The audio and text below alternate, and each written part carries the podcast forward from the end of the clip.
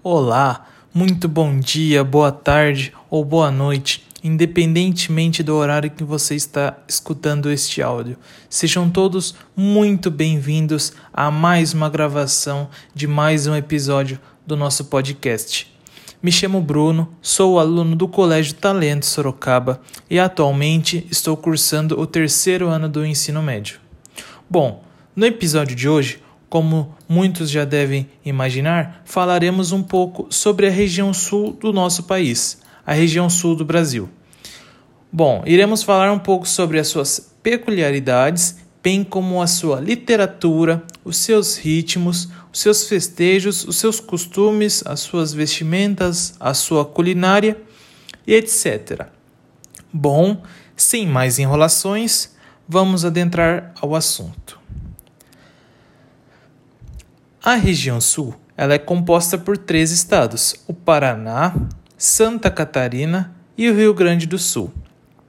Os principais imigrantes para a formação da cultura sulista foram os alemães e os italianos. Os mesmos também contribuíram e têm grande importância para a formação da cultura dos países vizinhos ao Brasil, ou seja, os países que fazem fronteira, como o Paraguai, o Uruguai, e a Argentina. Já na literatura, no período do Romantismo, o Sul também foi retratado nos romances regionalistas, como nas obras de José de Alencar. Alcíades Maia foi o primeiro escritor gaúcho a entrar na Academia Brasileira de Letras. Já no modernismo, destacam-se os escritores gaúchos Érico Veríssimo e Mário Quintana. Já artistas mais atuais como Lia Luft e Luiz Fernando Veríssimo são importantes nomes da literatura contemporânea. Sobre a vestimenta gaúcha, se destacam a bombacha, que seria um elástico com presilha usado para prender a calça dos homens, e o vestido de prenda, que seria um vestido de mulheres gaúchas usado para combinar com o traje dos homens chamados peões gaúchos. A culinária sulista é formada principalmente por meio do chimarrão, bebida típica da região, e do churrasco, que geralmente encontramos em mais variedade é, por todo o território brasileiro. Outro fator da região sul é a sua importância na economia através da agricultura e da criação de gado. Bom, Neste momento, falaremos um pouco mais sobre os festejos. E os festejos da região sul, muitos deles, eles se relacionam com a produção campestre, como a Festa das Flores em Santa Catarina, a Festa da Uva, ou também conhecida como Festa do Vinho, no Rio Grande do Sul. Nessas festas sempre apresentam-se as danças, as músicas e comidas típicas da região sul. Além das festas populares, a região sul também ela cedia festas de renome internacional, como o Festival de Cinema de Gramado, no Rio Grande do Sul, o Festival de Teatro de Curitiba, no Paraná, o Festival de Dança de Joinville, em Santa Catarina, e a Bienal de Artes Visuais do Mercosul, no Rio Grande do Sul. Dentre os festejos, temos os principais de mais renome nacional, que são eles os rodeios, que seriam competições relacionadas à montaria, geralmente com um cavalo ou com um boi.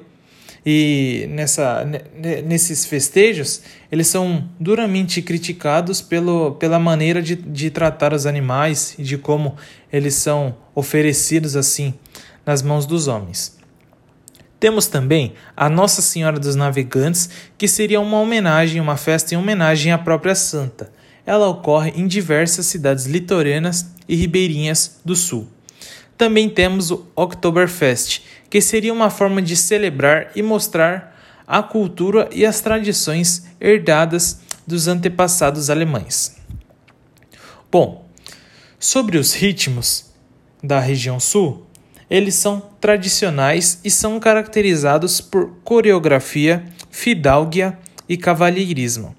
A valsa e o shot, apesar de não serem ritmos que surgiram no sul, foram incorporados e acrescidos às particularidades locais. Os principais ritmos sulistas são o chamamé, que seria um ritmo argentino e brasileiro de influência indígena, é, de dança valsada e com instrumentos de acordeão e violão. Também temos o vaneirão, que varia conforme o ritmo, ou seja, vaneirinha quando o ritmo é mais lento, a vaneira quando o ritmo é moderado e o vaneirão quando o ritmo é rápido. Nesse ritmo são utilizados instrumentos como pandeiro e acordeão. Também temos o bugio, que seria o som, o som do fole, tentando imitar de forma mais aproximada o grunhido do animal, ou seja, o grunhido do próprio bugio. Também esse ritmo é utilizado com passas de dança saltitados, feitos por homens e mulheres. Também temos a dança do violão, que é realizada em um, em um grupo, com uma banda e um regente, onde os batedores portam bastões de madeira e batem é, na sua dupla, gerando ali um som rítmico. Também temos o balaio, a chimarrita, o quero-maná e a rancheira, que seriam todas essas danças realizadas em grupo, onde a musicalidade ela é representada pelos próprios movimentos dos homens e das mulheres. E por final e não menos importante, temos a chula, que seria um desafio praticado normalmente apenas por homens, onde possui uma vara de madeira que é colocada no chão e auxilia ao longo da vara, sem que ela possa se mexer. Bom, pessoal, infelizmente tenho uma notícia triste e chegamos a mais um final do nosso episódio.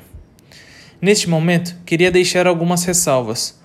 Queria agradecer a todos pela participação e interação comigo, o locutor.